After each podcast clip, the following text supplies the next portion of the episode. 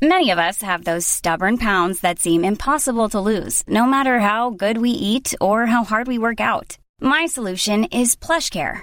PlushCare is a leading telehealth provider with doctors who are there for you day and night to partner with you in your weight loss journey. They can prescribe FDA-approved weight loss medications like Wagovi and Zepbound for those who qualify. Plus, they accept most insurance plans. To get started, visit plushcare.com slash weight loss. That's plushcare.com slash weight loss.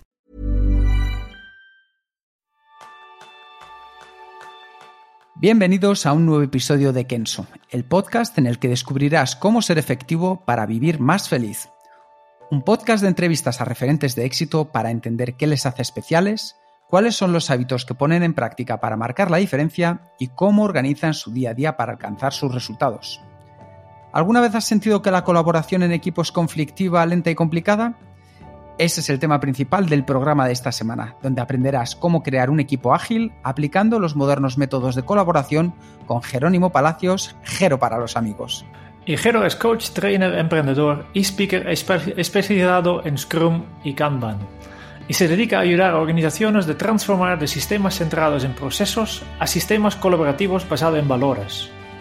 En su tiempo libre, y creo que, que tiene muy poco, Jero desarrolla software y además apasiona el rugby y la vela. Yo soy Jeroen Sangas, maestro en no informar a mis colaboradores de qué estoy haciendo. Y yo soy Quinque Gonzalo, maestro en scruminizar y kanbanizar mi vida. Bienvenido, Jero. Muchas gracias eh, a los dos. Encantado de estar aquí con vosotros. Fenomenal, pues la verdad es que teníamos muchas ganas porque además eh, yo creo que tu biografía es de lo más interesante que vamos a ir descubriendo y una de las cosas que sabemos es que has tenido la suerte de tener algunos profesores que pensaron que educastrarte quizá no era lo más adecuado y se esforzaron mucho por enseñarte a pensar. Correcto. ¿Qué otras cosas hubieras gustado, te hubiera gustado aprender de joven? Mm, yo creo que mm, en cierto modo me hubiera gustado aprender pues productividad, productividad, o sea, la productividad la he aprendido de, adulto. Me hubiera gustado aprender a cómo gestionar mis, mis, finanzas y, las cosas básicas de cómo gestionar una, empresa y me hubiera gustado aprender a cómo, cómo entenderme mejor a mí mismo. ¿Y cómo diste tú por tu cuenta esos primeros pasos en entenderte mejor a tú mismo, en las finanzas y en la productividad? Pues me ha venido todo un poco relacionado. Yo empecé con el tema de la productividad a unos 12 años. Empecé a leer sobre GTD, empecé como, como supongo que vosotros o, o, mucha gente con el libro de David Allen y la verdad es que me abrió la mente, me abrió la mente en torno a que eh, lo primero es que no podemos hacer todo lo que podemos, lo que queremos hacer y que mantener una mente despejada es clave para poder ser más efectivo. Durante estos años he ido mejorando, adaptando, cambiando mis métodos de productividad personal. Sigo muy pegado a GTD después de tantos años. Luego, eh, tiempo después, aprendí a cosas sobre cómo, entenderme mejor a mí mismo, descubrí la meditación y, mucho tiempo después, incluso después de, nada más que hace un par de años o tres, descubrí el mindfulness eh, y, me, enseñó a, mejorarme, a, entenderme mejor, a, por lo menos a entenderme en el sentido de no engancharme con, con determinadas ideas o poner en práctica eh, técnicas para no engancharme con determinadas ideas y, perseguirlas y aprender a dejar que pasaran y que no me encontrara en una situación en la cual pues al final te vas calentando, calentando, calentando la mente y no puedes prácticamente vivir. Y luego las finanzas llegaron porque un día, eh, viviendo en Berlín, me, encontré en una situación, yo siempre he mirado mis cuentas personales de la misma manera que las mira mucha gente. Y es, pues bueno, hay más dinero, entra más dinero, parece que entra más dinero del que sale, con lo cual todo va bien. Sin embargo, eso no es quizá la mejor manera de plantearlo y descubrí, quería hacer budgeting, había intentado hacer budgeting, presupuestos varias veces en mi vida, pero siempre me había sentido muy culpable y además es un proceso que me había costado mucho llevarlo y, y descubrí WineUp, que es una, es una plataforma para gestión de, finanzas personales, eh, y, empecé a utilizarla. Tiene cuatro principios muy sencillos.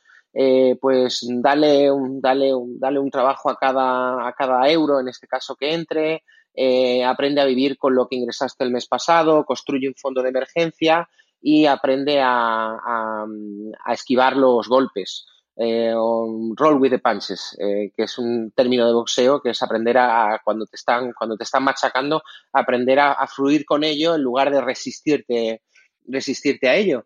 Y digamos que entre el mindfulness, GTD y, y el Up forman pues forman ese tándem que hacen que gestionar mi vida y, sobre todo los, las, las, cosas en las, que hago, en las que ando metido sea mucho más sencillo.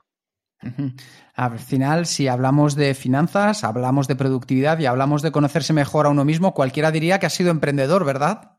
Sí, he sido emprendedor. Llevo muchos años siendo emprendedor. Ya voy pues por el sexto, el séptimo emprendimiento. Oye, ¿cómo fue esa primera vez que sacó tu gen emprendedor?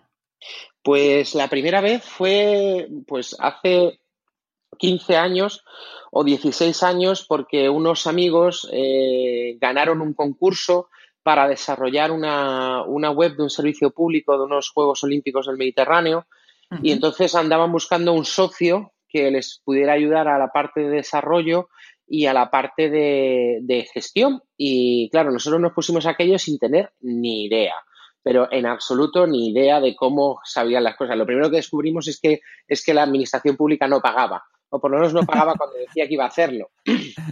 Y entonces tuvimos que desarrollar una empresa en ese momento, en el año, en el año, pues fue hace más de 15 años, pues estamos hablando del 2001, eh, eh, pues todo el tema de, la, de hacer páginas web, de todo el mundo quería estar online, pues empezamos a desarrollar eso, teníamos un equipo comercial, teníamos un, un equipo en, en Málaga y trabajábamos sobre ello y, la verdad es que para mí fue una experiencia un poco arrolladora, en el sentido de que nunca entendí muy bien cuál era mi papel, que hacía allí, yo siempre me sentí un poco atropellado como por, un tren.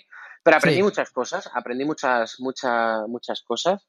Y luego, bueno, vendí mi parte de la empresa, me fui a, trabajar, a, bueno, a estudiar, porque yo no había terminado en ese momento ni el instituto.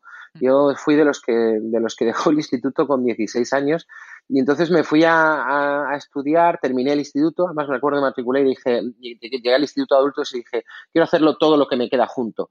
Y me dijeron, eso es imposible, eso no lo ha hecho nadie aquí. Y lo hice, y lo hice a base de cabezazos, que es como he hecho la gran mayoría de las cosas en mi vida muchas veces. Yo lo del ritmo sostenible es una cosa que nunca he llevado bien. Y, me metí en la universidad. Y en la universidad, pues viendo que sigue habiendo necesidad, que me sigue llamando gente, pues montamos otra empresa. Primero con una socia que nos fue mal y luego con, con, un socio que estaba trabajando nosotros. Y en el año 2004, 2005 vendimos eso y, me fui a trabajar, a, nos fuimos a trabajar a una gran empresa eh, a montarles cosas a ellos. Y bueno, aquello fue un desastre absoluto porque aprendí que tener socios, pues ya lo sabía de antes, pero piensas que, cuando te vas a una empresa grande, pues las cosas van a ser más fáciles. No, eran peores. Oye, Jero, una cosa muy interesante de lo que nos estás compartiendo ahora y es que en un momento te dicen que algo es imposible. ¿Cómo afrontas tú la imposibilidad que te imponen los demás? Eh, mal, mal, muy mal. Eh, en general, mm, siempre he, tenido una tendencia a, decir, hago lo que me da la gana y además soy capaz de hacer cosas que vosotros no creeríais. Eh, entonces, la, llevo mal porque además lo hago desde la frustración y desde, y desde, el, y desde el cabreo. Eh, yo creo que lo que siempre me ha motivado a hacer cosas grandes ha sido cuando, cuando alguien me ha puesto una, una, una, raya en el suelo y ha dicho hasta aquí no puede, hasta aquí no puedes llegar porque no se puede llegar, porque no quiero que llegues, porque y, de hecho gran parte de lo que hacemos ahora es eso, es, intentar demostrar que, que, se pueden hacer cosas desde, eh, desde un equipo muy pequeño, eh, se puede impactar en grandes organizaciones de una manera realmente buena. entonces lo llevo mal, esa es la respuesta. Muy bien. Em, ya, ya, has hablado, hoy, hoy tienes un, pequeño equipo y básicamente, eh, si miras un poco a qué, hacéis, siempre se hablan dos palabras, el Kanban y el Scrum. Y son palabras que, son bastante nuevas y tal vez la gente no, eh, no saben exactamente qué va. Por tanto, eh, empezamos con, lo primero, ¿no? ¿Qué es un Kanban? Y, cuál es la forma más sencilla en que un equipo puede empezar a trabajar con un Kanban? A ver, te cuento un poco, os cuento un poquito la historia de, de, Kanban y dónde surge. esto es una historia muy bonita porque después de la Segunda Guerra Mundial, Toyota es una empresa en, Japón que se encuentra con que los métodos tradicionales de fabricación eh, de vehículos que utiliza General Motors y que utilizan otros no, no les sirve y, no les sirve simplemente porque, porque General Motors, el Fordismo, eh, el Taylorismo, lo que buscaban era maximizar los medios de producción. Yo tengo una máquina y yo tengo que tener la máquina 24 horas funcionando para que realmente me sea rentable. Lo que hago es bajar costes. Pero claro, Toyota no se podía permitir esto porque, porque no tenían acceso a, materias primas, no tenían acceso a, a, una capacidad de producir durante 24 horas eh, al día. De hecho, lo que hicieron fue lo contrario en lugar de vender coches y hacer coches y luego intentar venderlos, lo que hicieron fue solamente coger encargos. Eh, como no se podían mm, permitir eh, fabricar coches con defectos, lo que se preocupaban era fabricar coches muy bien. Y, lo que en un momento dado podría parecer antiintuitivo, que era pues las máquinas las aprovechamos poco, todos los medios de producción los aprovechamos poco, pues resulta que Toyota pasó de ser un pequeño fabricante japonés a convertirse, a convertirse en el fabricante más rentable del mundo y luego después durante muchos años ha sido el más grande eh, por capitalización del mundo. Entonces, claro, los, europeos, los occidentales, los americanos, eh, que somos bastante curiosos, pues nos fuimos a estudiar lo que hacía Toyota y Toyota hacía una cosa que era el Toyota Production System, y de eso inventaron una cosa que se llama Lean. Básicamente lo que hicieron fue extraer los principios de Toyota y le llamaron Lean. Lean significa ágil, ágil, fibroso, eh, atlético. Y hay un señor que trae de los principios Lean una, una, cuestión que se llama Kanban. ¿vale? El Kanban era eh, una, un, método que tenía tres, tres, tres, cosas básicas. Visualiza tu flujo de trabajo en torno a un flujo de valor, en torno a un value stream. Eh, para los que nos escuchen, esto básicamente es desde que un cliente me pide algo hasta que yo se lo doy, ¿qué pasos sigue eso? ¿Vale? Y además en las empresas industriales es muy fácil identificar eso, no tanto en las empresas de conocimiento. Y ahora, si queréis, entramos un poco en eso. Eh, entonces, eh, identifícalo, identifica los pasos, visualízalos, eh, limita el, el, flujo de trabajo. Limita el flujo de trabajo significa el haz cosas para que puedan salir en un tiempo razonable. Y esto voy a poner un ejemplo muy, muy fácil. Si yo tengo una bodega de vinos y tengo cinco botellas, el nivel de rotación de las botellas será alto. Pues si yo me bebo cinco botellas cada dos meses, pues quiere decir que cada dos meses he rotado mi botella de vinos. Eh, si yo tengo una bodega con 100, con 100 botellas eh, y me sigo viendo cinco vinos cada dos meses, pues tardaré eh, cinco así, 10, 20 meses en rotar todos los vinos. ¿Qué quiere decir esto en realidad? En realidad lo que quiere decir es que si tienes mucho trabajo por hacer, las cosas van a tardar mucho. Y si tienes poco trabajo por hacer, si lo que haces es limitar artificialmente el trabajo que tienes por hacer, eh, lo que haces es que el trabajo salga muy rápido. Yo, por ejemplo, esto me lo aplico a nivel personal en GTD eh, y es, yo, yo tenía un GTD con 60, 70, 80 proyectos y lo que hice fue limitarlo a 12. Y solamente tengo 12 proyectos abiertos a la vez. ¿Qué quiere decir? Que para poder empezar un proyecto nuevo tengo que acabar o sacar un proyecto de los que tengo, lo cual ha hecho que mejore muchísimo la, velocidad con la que termino, empiezo y, termino, y termino proyectos. Claro. Y el tercer principio de Kanban era, pues el primero visualizar, el segundo limitar el trabajo que tenemos en curso y el tercer principio es gestiona, gestión activa de los ítems que tengo en, proceso. En lugar de dejar, y volviendo a, la, idea de GTD, que seguro que muchos de vuestros oyentes lo conocen, en lugar de dejar que las cosas se vayan pudriendo ahí durante el tiempo, eh, quiere decir que tengo que gestionarlas activamente para que no me taponen todo el sistema.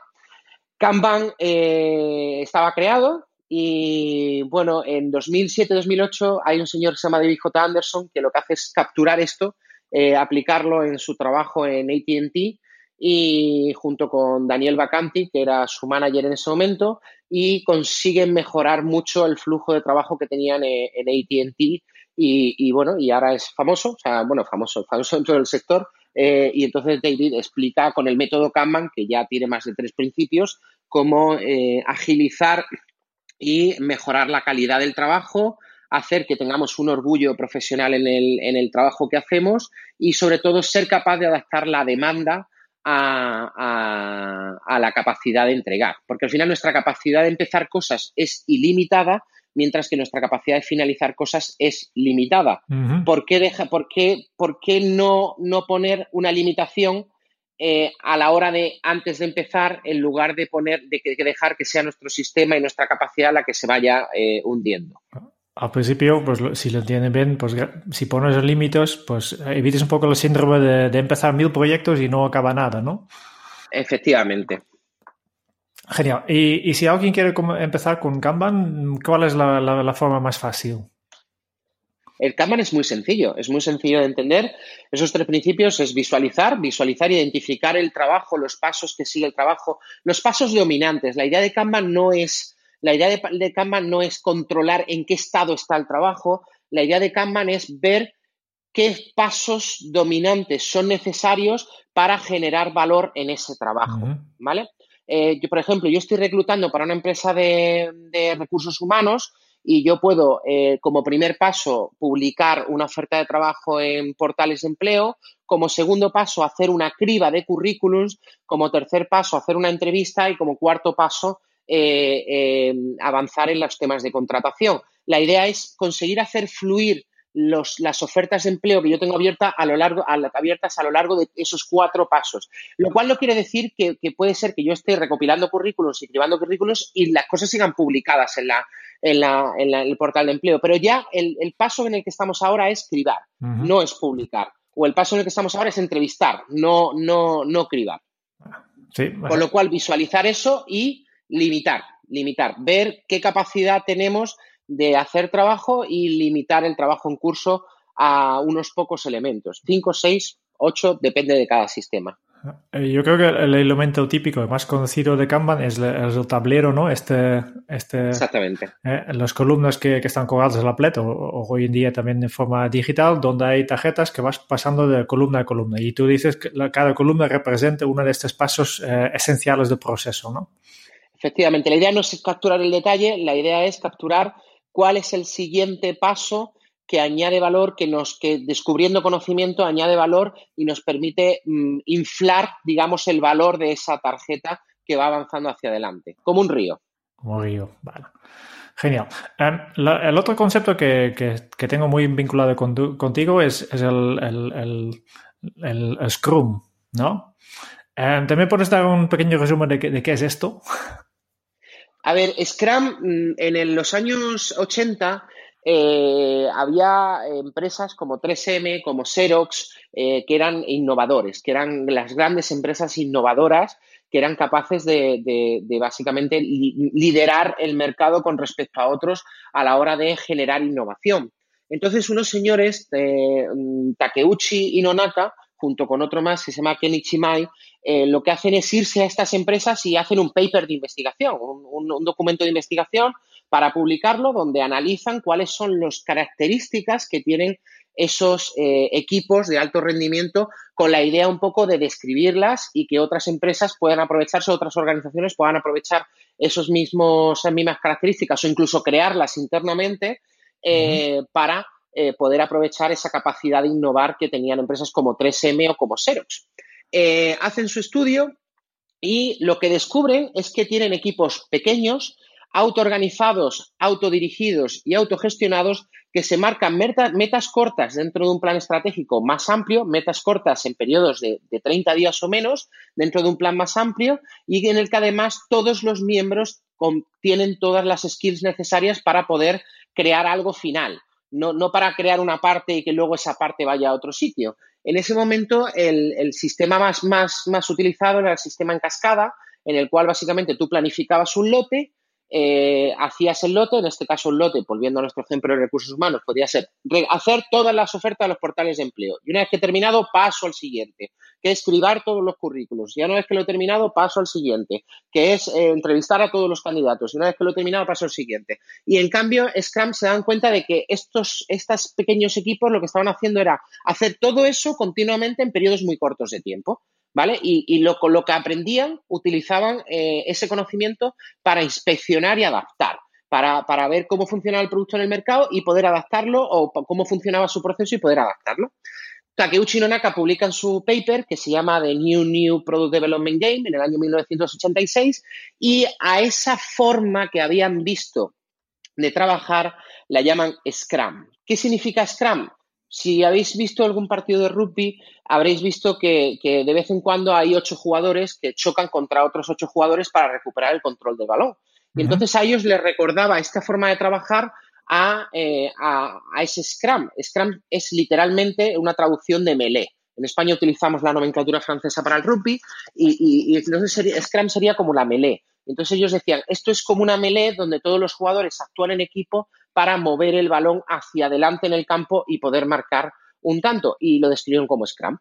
Años después, eh, dos tipos eh, americanos, Ken Schwaber y Jeff Sutherland, eh, recuperan ese paper que ya habían puesto en práctica cosas de las que habían visto en ese paper y entonces desarrollan lo que es el proceso Scrum y lo presentan en 1995 en una conferencia de, de programación, si no recuerdo mal, eh, creo que era la OOP eh, Software Los Ángeles.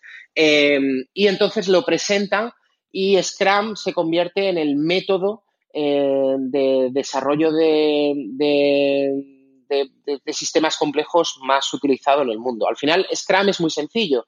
Tenemos tres roles que hacen, que tienen distintas responsabilidades. Tenemos por un lado un equipo de desarrollo, que no es necesariamente un equipo de programadores, sino un equipo de todas las personas necesarias para poder entregar algo final. ¿Vale? Eh, por otro lado, tenemos un product owner, que es la persona que se encarga de decidir y priorizar el trabajo en función del feedback que tiene de clientes y mercado.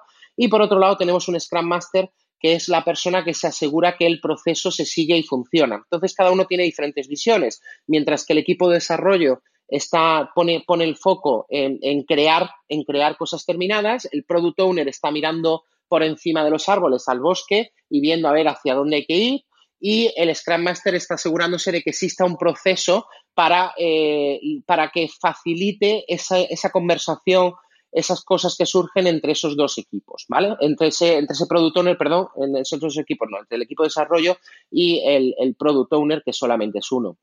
Luego tenemos tres artefactos. Artefactos en Scrum son cosas tangibles, cosas que puedo tocar. Por un lado tenemos un product backlog, una pila de producto que contiene todas las cosas que queremos hacer a nuestro producto, eh, generalmente en formato de, backlog items o, historias de usuario o casos de uso o cualquier otra cosa. Entonces, contiene todas las cosas que queremos hacerle al producto y, y el product owner se encarga de priorizarlas en función de lo que nos interesa más ahora y el equipo de desarrollo selecciona la que es capaz de, fijar en 30 días o menos.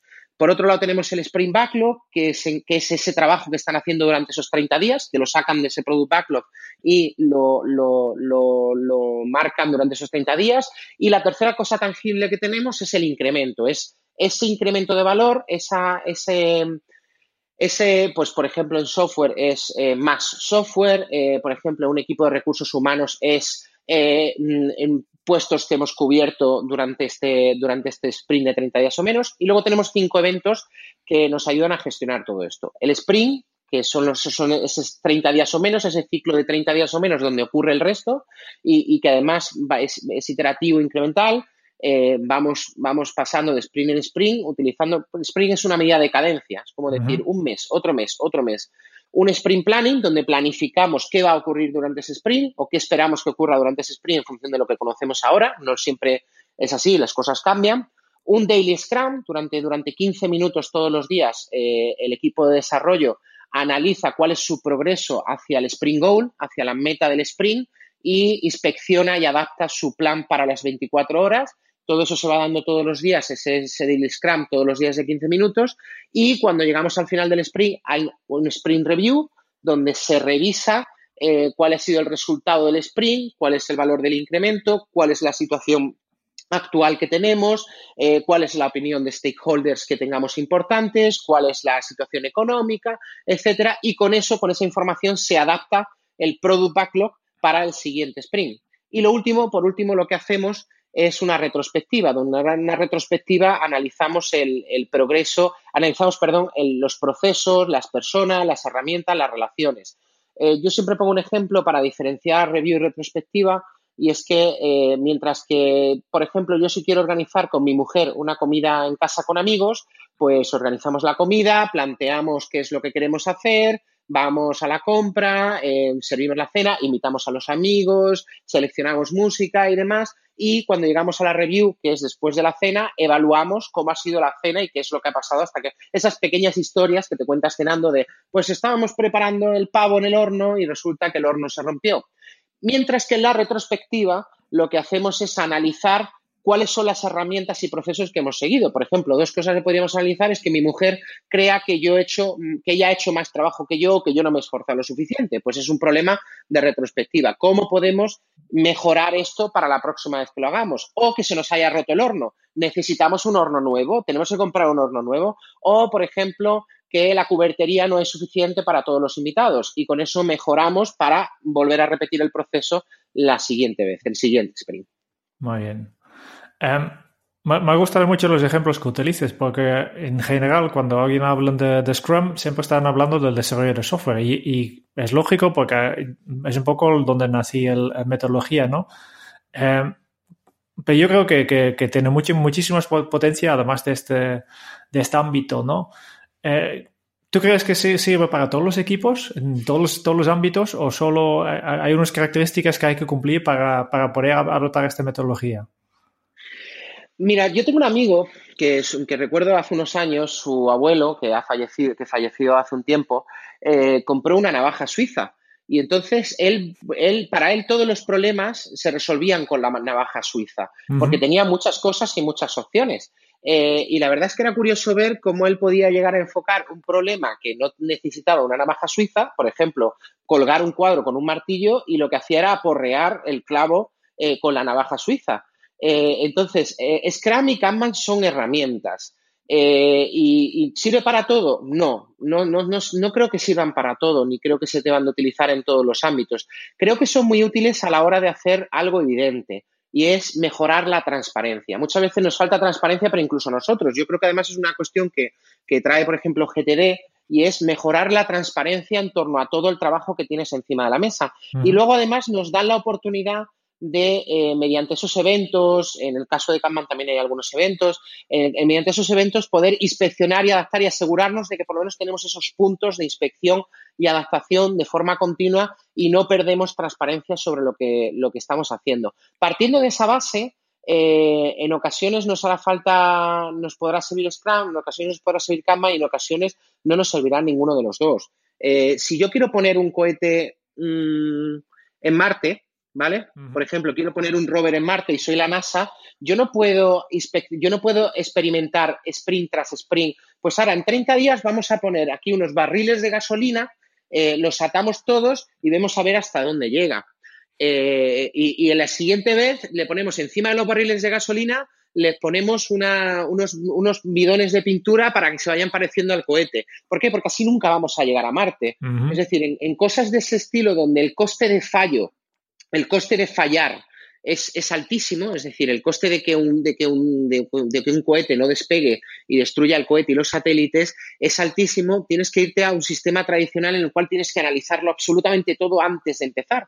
Pero gracias a Dios la vida no es así. Gracias a Dios la vida, el coste de, equivocarnos es relativamente bajo con respecto al, al, al beneficio de poder probar. Y te cuento un ejemplo muy, muy práctico. Eh, tengo un amigo que me dijo que, bueno, que estaba decidiendo si irse a vivir con su novia o no, y ninguno de los dos lo tenía claro. Y entonces estaba viendo a ver cuándo dejaba su piso. Y yo le dije, mm, ¿por qué no haces una cosa? ¿Por qué no te dejas tu piso alquilado dos meses más, aunque te vayas a vivir a su casa o aunque ella se venga a vivir a la tuya? Dejáis el piso alquilado dos meses más. Y me dijo, claro, pero eso me va a costar el dinero. Ya, pero te está dando la oportunidad de que ambos podáis recular sin necesidad de que organicéis un drama con vuestra vida. Y bueno, lamentablemente fue así, no les fue bien, pero pudieron volver atrás sin pagar un coste muy alto por mm, un coste de 1.000 euros o de 700 o de 800 euros. El problema es que muchas veces tomamos decisiones que no tienen vuelta atrás y de lo que va esto es precisamente de poder probar, por ejemplo, me gusta un área de la ciudad, me quiero comprar un piso en el área de la ciudad, una casa, eh, me voy, pruebo, eh, me voy, alquilo. Yo, por ejemplo, estamos buscando una casa y le decía a mi mujer, eh, pues igual lo que hago es, en la zona que hemos visto una casa que nos gusta, nos vamos a dormir tres días a un hotel enfrente, a ver cómo es por la noche. ¿Por qué? Porque al final tú vas a ver el piso, vas a verlo una vez, eh, vas a ver o varias veces, pero nunca vas a tener la capacidad de ver, pues tienes vecinos que organicen fiestas, es una zona ruidosa, es una zona peligrosa. Eh, entonces, todo esto nos permite hacer pequeñas inversiones que mm, el, posible beneficio es muy alto. Yo, creo que también aquí entre, entre eh, cuando estabas de, de, coste de fallar, ¿no? Tenemos un, tema cultural, porque en, muchos, eh, muchas organizaciones eh, cometer errores, fallar, eh, no está bien visto. ¿no? ¿Qué, tiene que cambiar en, temas culturales para que una empresa pueda aplicar los principios de, de Lean, de Agile, de Scrum, etcétera? A ver, ¿qué tiene que cambiar una empresa? Pues lo primero es la cultura del poder, la cultura de la cultura jerárquica en la cual eh, eh, tenemos heredado el Taylorismo. Volviendo un poco al tema de Lean y Toyota, eh, si nos vamos a, los principios de estas fábricas, nos encontramos con que la revolución industrial ocurrió una cosa, ocurrieron muchas cosas maravillosas, pero en principio una cosa maravillosa, y es que por primera vez en la historia, para poder hacer trabajo, no necesitabas saber del trabajo que hacías déjame, déjame explicarlo. Si yo trabajaba en una fábrica de zapatos, pues tenía una persona que ponía cordones, otra persona que hacía eh, solapas, otra persona que hacía suelas, otra persona que marcaba las suelas, y yo lo único que tenía que aprender era mi cachito de, eh, de, lo, que, de lo que tenía que hacer y repetirlo, y repetir esos pasos eh, y demás, lo cual permite que esto es lo interesante, que muchas personas que hasta ahora estaban totalmente fuera del mercado laboral, se incorporen al mercado laboral. Ese obrero no cualificado se incorpora al mercado laboral y lo único que tiene que hacer es seguir haciendo esos pasitos. Si nos vamos a la Edad Media, tú para hacer zapatos necesitabas ser maestro y maestro implicaba que tú pasabas muchos años aprendiendo y viendo a otros hacer zapatos, luego durante otros años tú hacías zapatos bajo la supervisión de otro y por último pasabas a ser maestro zapatero cuando te admitían en el gremio, con lo cual la persona que hacía zapatos eh, eh, realmente sabía hacer zapatos. Mientras que con la revolución industrial tú podías trabajar haciendo zapatos o fabricando motores para Ford, fabricando pistones de un motor sin tener ni idea de, qué era un motor ni de cómo funcionaba un motor de combustión interna en absoluto. Entonces, eso provoca un problema y el problema en este caso es la necesidad de management. El management en este caso surge porque, eh, claro, yo tengo 50 obreros no cualificados siguiendo pasos eh, de, de manual, pero de vez en cuando surgen cosas que no puedo prever. Entonces necesito a alguien que sí sepa del trabajo a realizar para poder, eh, digamos, asesorar o latigar o, abroncar a los que hacen el trabajo. Y entonces surge la figura del manager. Y el manager era esa persona que sabía más del trabajo que la persona que estaba realizando el, propio trabajo. Eh, ¿Y qué ocurre? Que esa cultura se, evoluciona durante 100 años, ¿vale? Porque, porque la mayoría de las empresas son industriales, pero de, pronto surgen un nuevo tipo de empresas, que son las empresas y las organizaciones basadas en el conocimiento, en, donde además los roles se invierten. Resulta que ahora eh, la persona que hace el trabajo sabe más sobre el trabajo que su propio manager, aunque su manager hubiera realizado el trabajo 10 años antes. Las cosas cambian tan rápido que la persona que hace el trabajo sabe más sobre el trabajo que la persona que le ordena. Entonces, lo primero que hay que cambiar es esa cultura y entender que el rol se ha invertido que la persona que tiene que tomar las decisiones y, es la persona que hace el trabajo y el manager, la persona que está por encima, tiene que ser un facilitador, tiene que ser una persona que favorezca que exista un entorno que permita que esas decisiones se, tomen. Este es quizá el, factor más grande en torno al cambio cultural que tenemos que, hacer. Tú eres, tú eres holandés, ¿verdad? Sí. ¿Vale? En Holanda, eh, en Holanda quizá no tanto como en Alemania, pero existe una cultura del, trabajo muy paternalista. Al final mi jefe lo sabe y, yo, yo nunca le pongo el, eh, en contra. A pesar de eso, en Holanda, que es el país además del mundo donde más Scrum se hace, eh, más que en Estados Unidos o más que en otros sitios, la cultura tan emprendedora que está arraigada culturalmente en, los holandeses desde hace cientos de años, hace que estos métodos funcionen muy bien, porque al final lo que hacen es cederte ese espacio para que equipos autoorganizados sean capaces de sacar trabajo. Pero si, si tuviera que cambiar una cosa sería ese rol, el entender que mi rol como manager no es dirigir, mi rol como manager es crear un entorno, crear un espacio para que las personas que realmente saben del trabajo y hacen el trabajo puedan eh, hacerlo de la mejor manera posible, facilitar la comunicación entre ellos y facilitar que puedan probar ver cómo funcionan las cosas y responder, es decir, inspeccionar y adaptar el proceso para poder mejorarlo. Esto es lo que hace las empresas ágiles. Sí, ah, yo creo que tal, vez es un poco la, pata más, más complicada, ¿no? Porque cómo explicar un, un, un jefe que, que, siempre ha controlado todo, que siempre ha tenido que dar instrucciones, que, que, es, que está aquí también el, el, valor que, que, damos al estatus, ¿no? Eh, ¿Cómo podemos enseñar a estas personas que, tiene que dejar de, de de, de, hacer micromanaging, ¿no? De, controlar todos los detalles y confiar realmente en sus trabajadores. ¿eh? ¿Tú, tú tienes, puedes darnos alguna pista de cómo se cambia esta cultura en, en una organización? Mm, te, voy a dar, te, voy a dar, te voy a dar un ejemplo muy visual para, para que nos entendamos. El, imagínate que, que, coges un folio y un papel y dibujas un, un pequeño Pac-Man, ¿vale? eh, y dibujas cómo se mueve el Pac-Man. Ahora imagínate que el Pac-Man está vivo y puedes hablar con él. Eh, intenta explicarle al Pac-Man que, solamente existen dos dimensiones, en el lápiz y en papel, ¿vale? Eh, ¿Cómo es una tercera dimensión? ¿En qué consiste el volumen? No lo entendería. O sea, por mucho, por, mucho intento que tú pusieras en explicárselo, no lo entiendes hasta que el Pac-Man no es capaz de salir y convertirlo en una pieza en tres dimensiones. Solamente en ese momento es cuando somos capaces de, entender la amplitud de todo lo que supone todo lo que supone esto. La manera en la que lo hacemos nosotros es pidiéndoles a las organizaciones que, que, que, trabajemos juntos para crear un espacio así pequeño dentro de la organización, para que ellos vean cómo funciona dentro de su, de su, de su organización. De todas formas, también tenemos que entender que, ahora mismo las organizaciones tienen más necesidad de ellos, o sea, ellos vienen a buscarnos a nosotros. Nosotros vienen y nos buscan eh, para poder ejercer esta transformación porque saben que, mientras que hace 15 o 20 años una gran empresa podía decidir el, timing de cómo llegar al mercado, si tú eres Telefónica, si eras eh, Vodafone, eh, Movistar, lo que sea, Orange, eh, tú sacas un nuevo producto y tú lo metías en el mercado como tú quisieras. Pero de pronto llega Internet, ¿vale? Eh, Internet cambia todo y los teléfonos lo cambian todo y todo el mercado digital lo cambia todo. Y resulta que ahora como consumidor, eh, yo si, si Vodafone no me da el paquete exacto que quiero, tengo otros 15 competidores en el mercado que me dan el paquete que quiero. Y ahora, ¿cómo consigues tú que una empresa como Vodafone eh, que se da cuenta, y te pongo Vodafone como te podría poner cualquier otra, eh, se da cuenta de que no son capaces de ser tan ágiles como es esa pequeña startup que ha nacido en lo digital.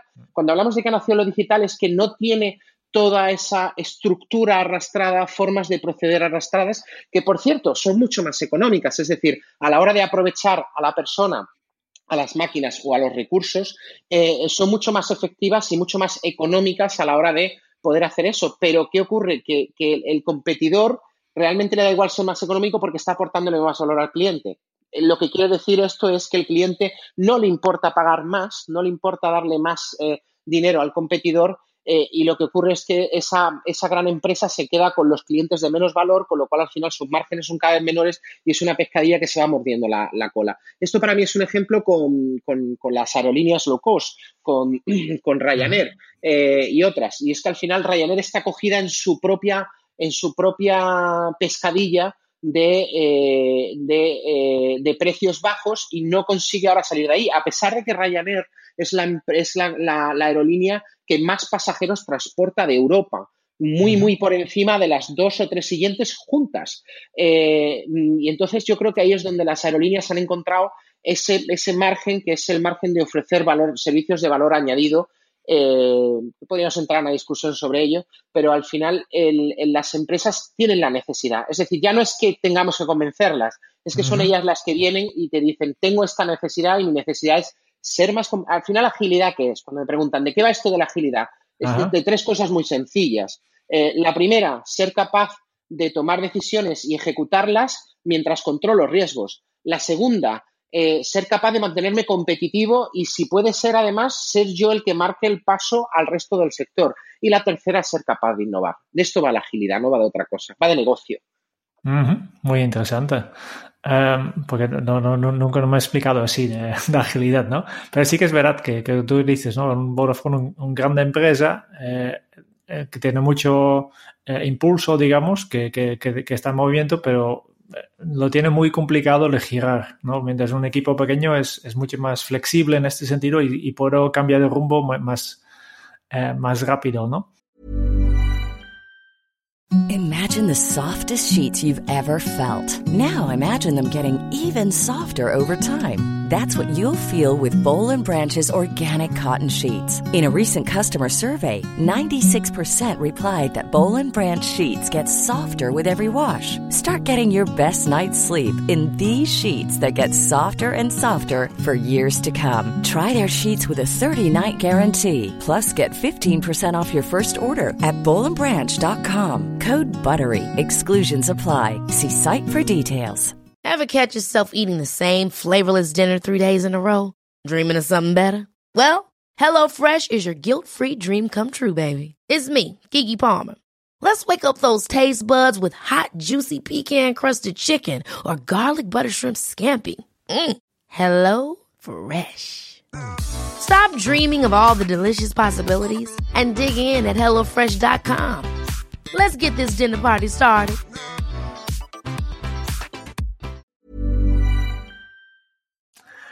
Em, pensando un poco en, estos dos, temas, ¿no? Scrum y Kanban, mm, para mí son, son metodologías o, frameworks que me ayudan a colaborar y, ser más eficaz eh, trabajando con otros.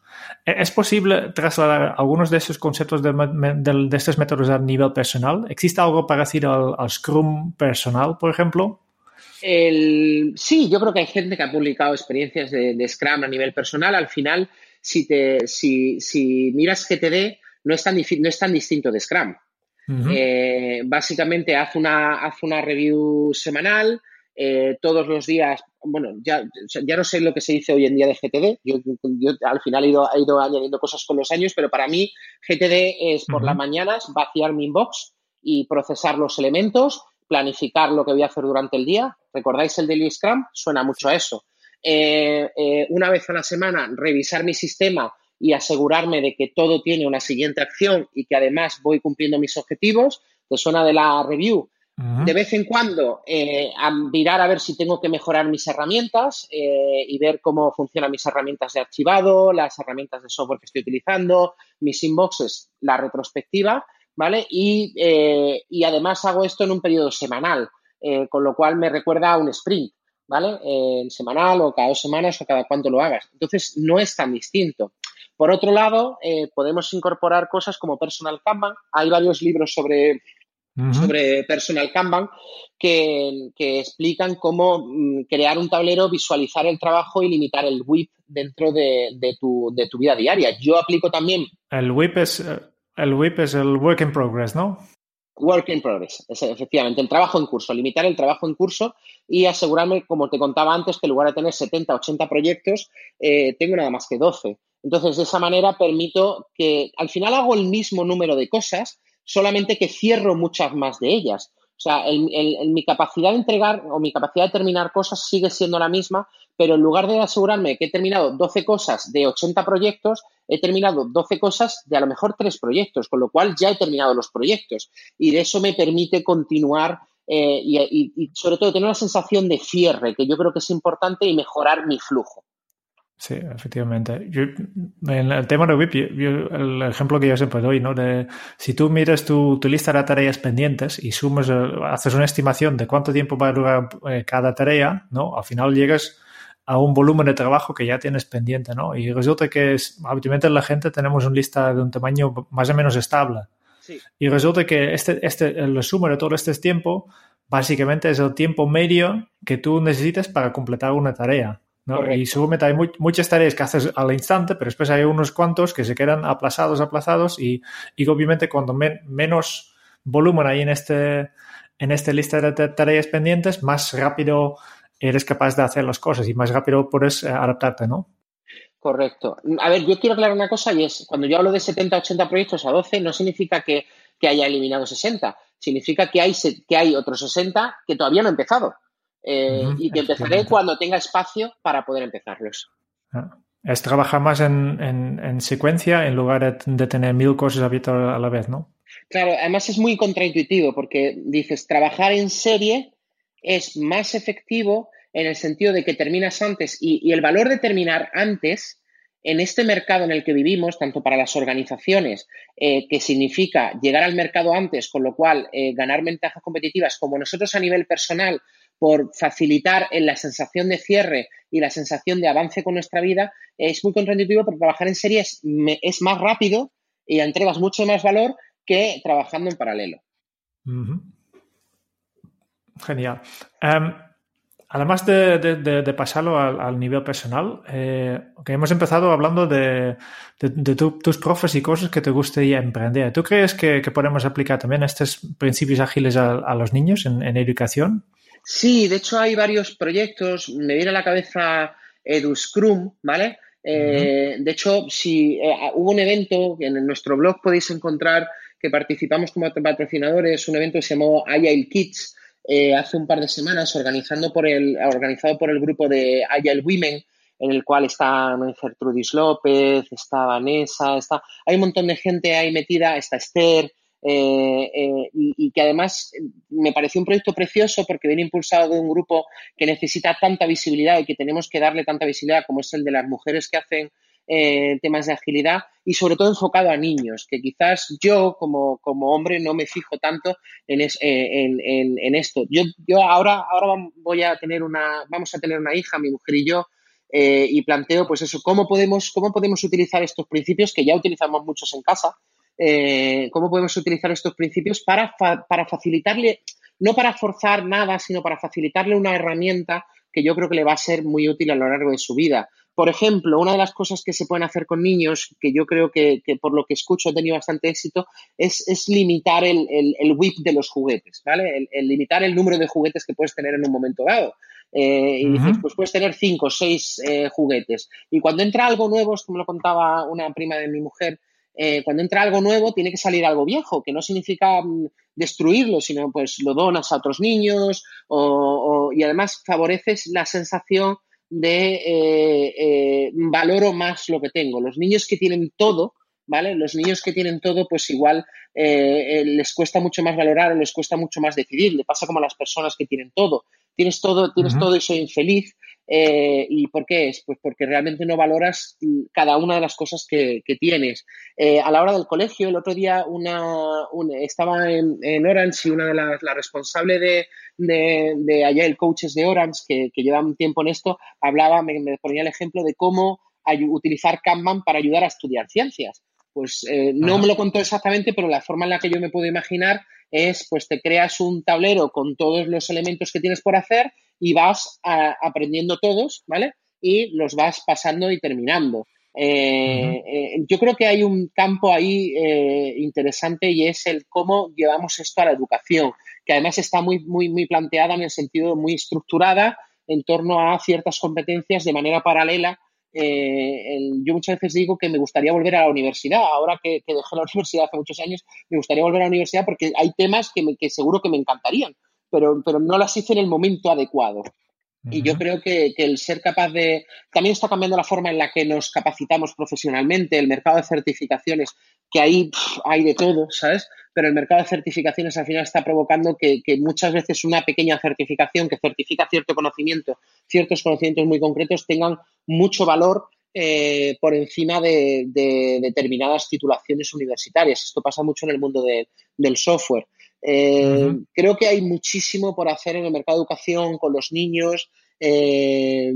como sugerencia, me iría a echarle un vistazo al proyecto de DoScrum y hay mucha gente que, está publicando cosas maravillosas, la gente de el Kids, eh, eh, sobre cómo, cómo, cómo, llevarnos esto al mundo de nuestros niños. Sí, yo, creo que ya está, cambiando mucho, ¿no? Supongo que cuando tú estudiaste estaba igual que yo, que, que llegas de septiembre a la universidad y te presentan ya, este es lo que vamos a hacer este año, ¿no? Ya está todo decidido y obviamente no se parece nada en, lo que vas a encontrar en, el mundo laboral, ¿no? El mundo que hay ahora está enfocado en, el compliance, en el cumplimiento. En las carreras laborales, la formación, es en cumplir, en cumplir con determinados requisitos. Y creo que debemos de, avanzar hacia un mundo donde el enfoque no sea el compliance, sino sea el desarrollo. Siempre hemos mirado desde la educación o desde las estructuras tradicionales el limitar o el mejorar a los que menos, el igualar, el normalizar. Los que, los que más pueden los, los, tapamos por arriba, les ponemos un techo de cristal y le decimos no pienses tanto, niño, que igual a lo mejor eh, piensas de más, y a los que están por abajo le decimos tienes que esforzarte más para llegar a la media. Entonces lo agrupamos todo en torno a la media. Y, la cuestión es que hay muchísimas diferencias individuales en torno a, niños y adultos y es, es cuestión de encontrar un espacio donde la gente se siente cómoda donde hay un esfuerzo, porque esto va mucho de esfuerzo, no de encontrar el sitio donde lo haces fácil. Eh, yo, trabajo muchísimas, muchísimas horas a la semana y, no he tenido la suerte. Yo siempre digo que es cuando, cuando la preparación encuentra la oportunidad. Yo he encontrado oportunidades y estaba preparado y, muchas de las cosas que he comentado aquí me han ayudado a estar preparado para ello. Y yo creo que debemos de enfocarnos en un mundo donde la suerte no sea comprar lotería, sino eh, estar preparado para eh, poder asir las oportunidades que nos surgen. Muy bien. Es, un poco como ha dicho el Picasso, ¿no? De, la inspiración, que, no sabes cuándo viene, pero cuando viene mejor que, te pille trabajando, ¿no? Eh, Yo creo que los suerte será más o menos similar. Efectivamente. Sí. Hay, otro tema que, tenéis en, la web porque de, Jerónimo Palacios y Associates, ¿no? Ya, ya, no trabajas solo, tienes un grupo, que es un tema que se llama Management 3.0. ¿Qué, es esto? Management 3.0 eh, es un concepto inventado por Jürgen Apelo, holandés también, eh, Jargen eh, Apelo, eh, y, y Jargen lo que hizo fue recopilar prácticas que permiten un cambio cultural en las organizaciones.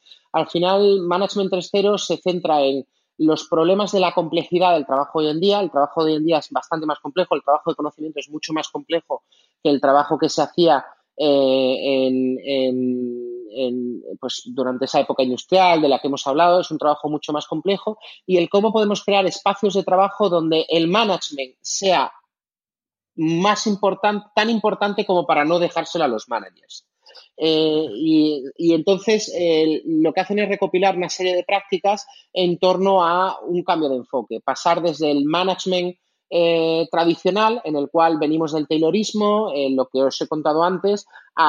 el siguiente paso es el management en el cual parece que haces eh, cosas para mejorar el espacio de trabajo, pues hacemos teletrabajo y hacemos eh, y tenemos cuestionarios de clima laboral, pero en realidad sigue siendo lo mismo de antes, pero oculto, ¿vale? O sea, sigue siendo lo mismo de antes, pero con nombres nuevos. En lugar del de, departamento de personal, llamarse personal, se llama de personas. Eh, o de recursos humanos. Eh, y luego está el Management 3.0, que es realmente esa transformación cultural. Management 3.0 va de, va de transformación cultural de las organizaciones, que además eh, es un concepto que se mezcla mucho junto con otros dos conceptos. Lo hablaba con un compañero mío que es el experto en este tema, en Management 3.0, Alberto Serrano. y, una cosa es, una cosa es, es transformación ágil, otra cosa es transformación digital y otra cosa es transformación cultural. Son tres cosas completamente distintas y además que, pueden existir la una sin la otra, pero en ocasiones no es tan fácil que exista la una sin la otra. Eh, y tú puedes hacer transformación ágil, transformación digital o transformación cultural o puedes hacer a las tres a la vez. Y el problema es que en el mercado que tenemos hoy en día eh, nadie te explica esto. Te dicen, queremos hacer transformación digital y hay gente que te vende Scrum y hay gente que te vende Management 3.0 y hay gente que te vende pues lo que, lo que pueda venderte. Eh, creo que hecho un poco y al final son prácticas muy concretas que te permiten te permiten crear ese espacio para la transformación cultural dentro de tu organización. Muy bien. Y, supongo que, en tu empresa eh, aplicáis todo esto, ¿no? ¿Cómo, cómo, cómo colaboráis en, en, en, en, los proyectos que tenéis vosotros? Mira, nuestra empresa es eh, pura inspección y adaptación y, manejo de la complejidad.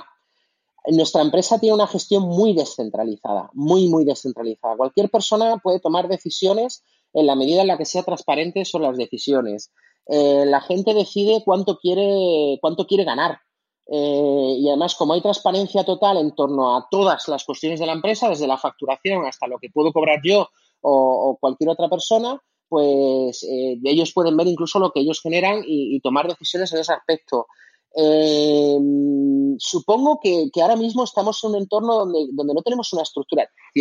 suena, suena triste, pero nosotros las prácticas que utilizamos, los principios y valores detrás de esas prácticas no necesariamente las prácticas completas. ¿Qué sentido tiene tener un Kudo Box, que es una práctica de Management 3.0, que es crear un espacio para, poder felicitar a compañeros y demás, eh, cuando yo puedo referirme y hablar con total transparencia con uno de mis compañeros y entre todos podemos referirnos y hablar totalmente eh, con transparencia con nosotros. Es una gestión muy descentralizada donde yo supongo que sigo jugando un papel muy importante, pero que cada vez menos. O sea, cada vez me di cuenta de, que, de que sé menos de mi empresa y es que no quiero saber nada.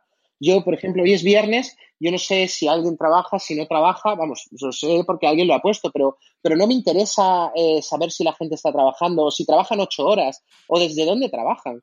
Eh, me va exactamente igual. Lo que nos interesa al final es, nos apoyamos, las, las cosas están cubiertas, cuando no hay cosas cubiertas, alguien las coge y cuando son necesarias se crea otro rol o se contrata a otra persona eh, no hay procesos, o bueno, hay una serie de procesos para cosas básicas, por ejemplo, mandar gastos a final de mes eh, o generar facturas y demás, pero en general la agilidad nuestra viene de la comunicación, de que somos capaces todos de aportar y comunicar. No sé cómo será cuando seamos el doble de gente o el triple de gente, pero ahora mismo que somos siete, eh, realmente no nos hace falta más que comunicarnos. Un, un dato curioso es que nosotros nos reunimos media hora a la semana en total.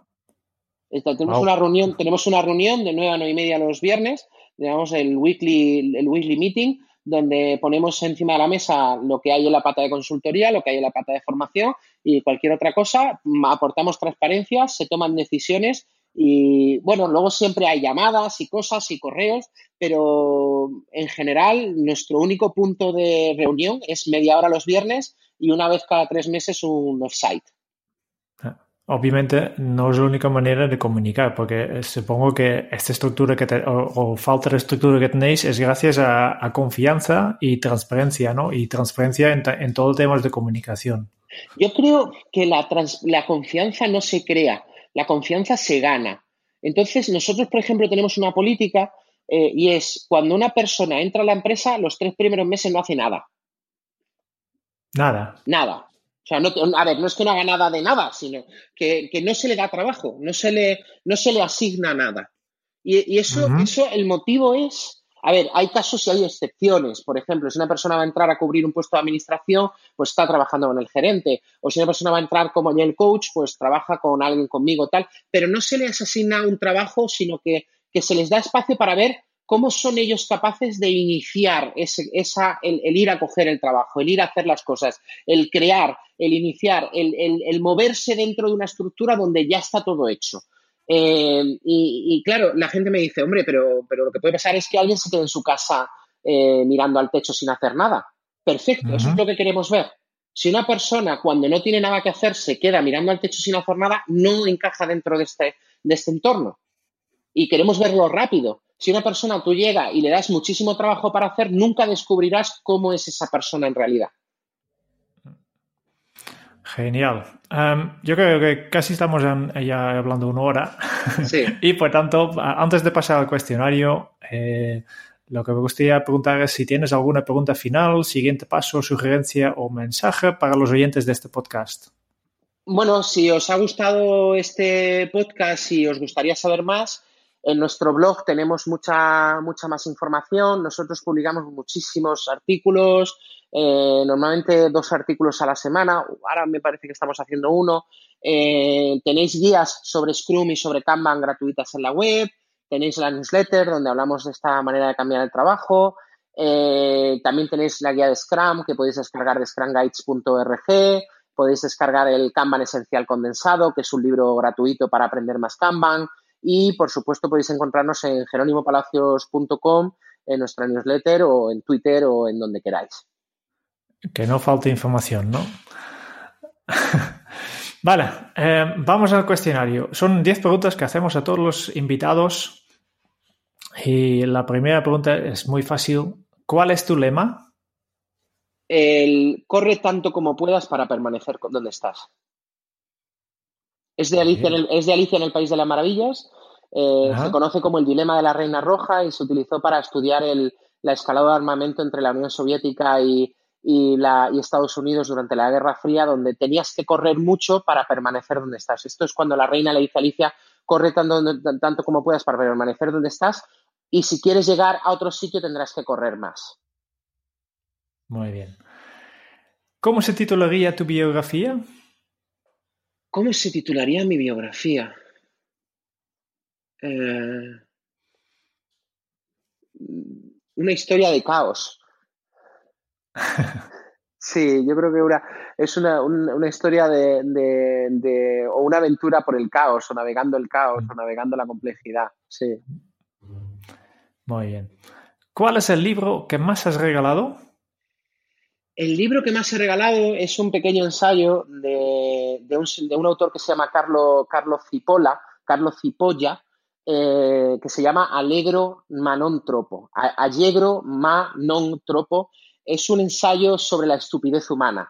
Eh, en, en, España se edita conjunto con otro ensayo que tiene este mismo autor, que se habla sobre cómo la pimienta negra influyó en, en la, el desarrollo de la Europa del medievo. Y al final, Carlos, este, este, este señor lo que hace es eh, hacer un ensayo sobre la estupidez humana y sobre los uh -huh. distintos tipos de estupidez que a, a, a, en sí mismo es, es, una estupidez, pero es muy divertido de leer. Vale. ¿A quién te gustaría o te hubiera gustado conocer? Uh, pues que esto es, esta es difícil. ¿A quién me gustaría o me hubiera gustado conocer? Mm, probablemente a, a Lewis Carroll, el autor de Alicia en el País de las Maravillas uh -huh. y Alicia a través del espejo. Eh, es una persona que me hubiera interesado conocer, sobre todo por su formación, por la filosofía que hay detrás, por su, por su, por su vida y quizás más que a Lewis Carroll a, Isaac Newton. Eh, Isaac Newton fue un tipo que, con 21 años desarrolló el cálculo tal y como lo conocemos ahora, eh, tiene una influencia masiva en todo lo que hacemos hoy en día. Cuando se puso el primer, mm, el, el, primer satélite en órbita, cuando se puso al, al, al hombre en la Luna, eh, fue gracias al trabajo que había hecho Newton eh, muchos, varios cientos de años antes y, y, y, conocer a esa persona hubiera sido impresionante. Vale. ¿Cuál es tu posesión más preciada? Mi posesión más preciada, pues estoy pensando, creo que una libreta que tengo de que he ido escribiendo cosas pues a lo largo de los últimos años, eh, de vez en cuando uh -huh. escribo, es una especie de diario, no es más, es más, es más lo que yo me lo que le escribo a mi yo del futuro. Yo hace tiempo empecé a pensar en, en qué, en, en qué, en qué pensaría mi yo del futuro de las cosas que hago ahora. Y entonces le escribo a mi yo del futuro y de vez en cuando lo leo y el, el, yo del futuro al yo del pasado escribe, pues hay veces que piensa que sí, que no, que tal, y me, yo creo que es, es una de mis posesiones más, más preciadas. Es un libro, una, es una libreta. Vale. ¿Qué canción pones a todo volumen para subir el ánimo? ¿Qué canción pongo a todo volumen? Eh, el Wish You Were Here de Pink Floyd. O, oh. O sea, Pink Floyd me, me, me, encanta. Wish You Were Here de Pink Floyd y en general todo ese disco. O algo de Latin Hermader de, de Pink Floyd. Muy bien. Um, ya en todos estos años que, que, llevas aprendiendo te han hecho muchísimas entrevistas seguramente y, y como siempre nos, nosotros me gustaría aprender cosas nuevas. ¿Cuál ha sido la pregunta más interesante que te han hecho? ¿Hoy? En todas las entrevistas que has hecho. En todas las entrevistas que he hecho, eh, déjame que piense un segundo. Si tuvieras una varita mágica para cambiar una cosa que has hecho en tu vida, ¿qué cambiarías para que hubiera tenido un gran impacto en el resto del mundo? Vale, no, no, muy bien. Me gusta la la pregunta porque, porque hablas del mundo, no, de ti. Sí. Genial. ¿Qué se te viene a la cabeza cuando piensas en la felicidad? Que es un estado de ánimo. En la felicidad no es algo que se alcanza, es algo que, eliges. Eh, había un, otro libro muy bueno, ay, que ahora no me acuerdo cuál es, no me acuerdo del título, que hablaba de este, si, si lo tengo en la cabeza, estoy viendo la portada, eh, que habla de, pues, un tipo que, que, fue prisionero en un, en un campo de concentración nazi y entonces él hablaba de cómo al final eh, la gente que sobrevivía era aquella que era capaz de mantenerse eh, con, un estado de ánimo positivo. ¿no? Es, no es un libro del positivismo, es más un libro de, cómo hasta en los momentos más difíciles puedes encontrar cosas que te hagan eh, seguir adelante. La felicidad es un estado de ánimo. ¿El hombre en busca de sentido? Exactamente, el hombre en busca de sentido. No, eres la primera invitada en este podcast que nos habla de este libro. A mí fue un libro que en su momento me, me ayudó mucho, pasé por, por, determinados problemas personales y me ayudó mucho a, entender eso, a entenderme mejor y a entender que, que, es, una cuestión de, de, saber, de saber estar feliz y no de querer ser feliz. Yo ahora mismo soy muy feliz. Yo, me, yo muchas veces estoy solo y me miro al espejo, estoy andando por casa, estoy haciendo cosas y, me, y me, digo a mí mismo, qué, qué bien estás y me sale solo. No, no, no es que me lo diga porque me, porque me no, no ponga delante un espejo a repetírmelo, sino porque digo, joder, qué, qué, qué bien estás, qué feliz estás. ¿Qué película volverías a ver cada año? Interstellar.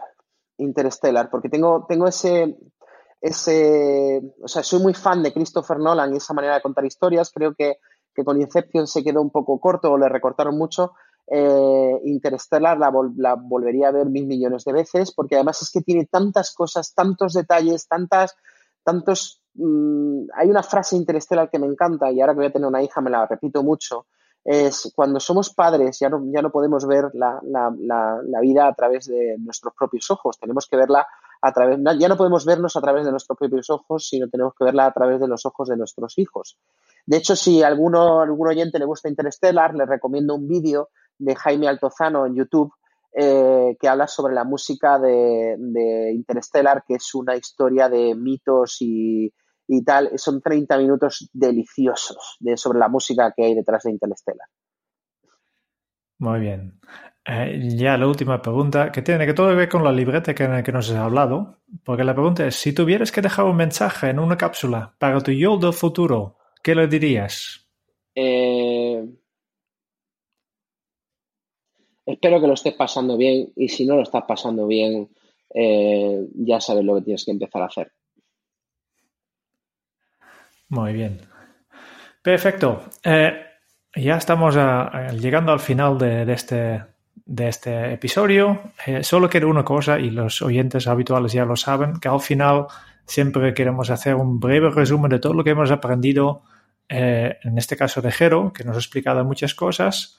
Y, de este resumen se encarga el Quique. Quique, adelante. Jero ha conseguido lo imposible a base de cabezazos. Allá donde los demás le decían que algo era imposible, él lo ha convertido en una tendencia y en un hábito al hacer aquello que los demás no creerían. Como por ejemplo impactar en grandes corporaciones con un equipo muy pequeño, donde se crea un espacio para que las personas puedan dar lo mejor de sí mismos. Un pequeño equipo como él ha creado en su empresa. Como todos tenemos una capacidad ilimitada de comenzar cosas y una capacidad limitada para terminarlas, Jero nos ha enseñado dos metodologías que nos permiten probar con pequeñas decisiones y un beneficio muy alto, Kanban y Scrum. Tres principios básicos para tener en cuenta de Kanban. El primero, visualiza tu flujo de trabajo para identificar la generación de valor en lo que haces. El segundo es que limites el flujo de trabajo para que las cosas salgan en un tiempo razonable. Y el tercero, que gestiones de manera activa todas las acciones que tienes en proceso. No dejes que se queden estancadas. Y en cuanto a Scrum, nos ha explicado que al final son equipos pequeños autodirigidos con metas cortas dentro de un plan más amplio y donde todos los miembros tienen las habilidades para crear un producto o servicio final, para así ver cómo funciona y evolucionarlo. Para ello necesitarás un equipo de desarrollo encargados de crear cosas terminadas, un product owner para decidir y priorizar y un Scrum Master para que siga el proceso y vea si funciona. Al final, lo ha explicado muy bien Jero, todo consiste en ser capaz de tomar decisiones, de mantenerse competitivo y de innovar, porque el éxito está donde la preparación encuentra la oportunidad. Muchísimas gracias por tu tiempo y por compartir todo este conocimiento, Jero. Muchas gracias a vosotros, muchas gracias Jerome, muchas gracias Quique. Ha sido un placer eh, estar esta hora con vosotros. Gracias a los oyentes que habéis llegado hasta el final y habéis aguantado la gran parrafada que he contado y muchísimas gracias por hacer este proyecto que hace que, bueno, que los demás tengamos oportunidad de meternos un poquito en la, en la vida de personas de, éxito, aunque yo no me considero una con mucho éxito, como os he contado. Vale. Si estás escuchando esto y te ha gustado esta entrevista, por favor, comparte el podcast en tus redes sociales para enseñar a tus contactos y seguidores qué has aprendido. Y si quieres conocer más sobre qué son nuestros talleres y cómo podemos ayudarte a mejorar en tu día a día, puedes visitar nuestra web en kenso.es. Te esperamos en el próximo episodio del podcast de Kenso, donde Jerún y yo trataremos sobre la gestión del estrés con Lucas Burgueño. Y hasta entonces es un muy buen momento para poner en práctica un hábito Kenso. Aprende a dejar pasar las ideas estancadas. Hasta dentro de muy pronto. Chao. Adiós.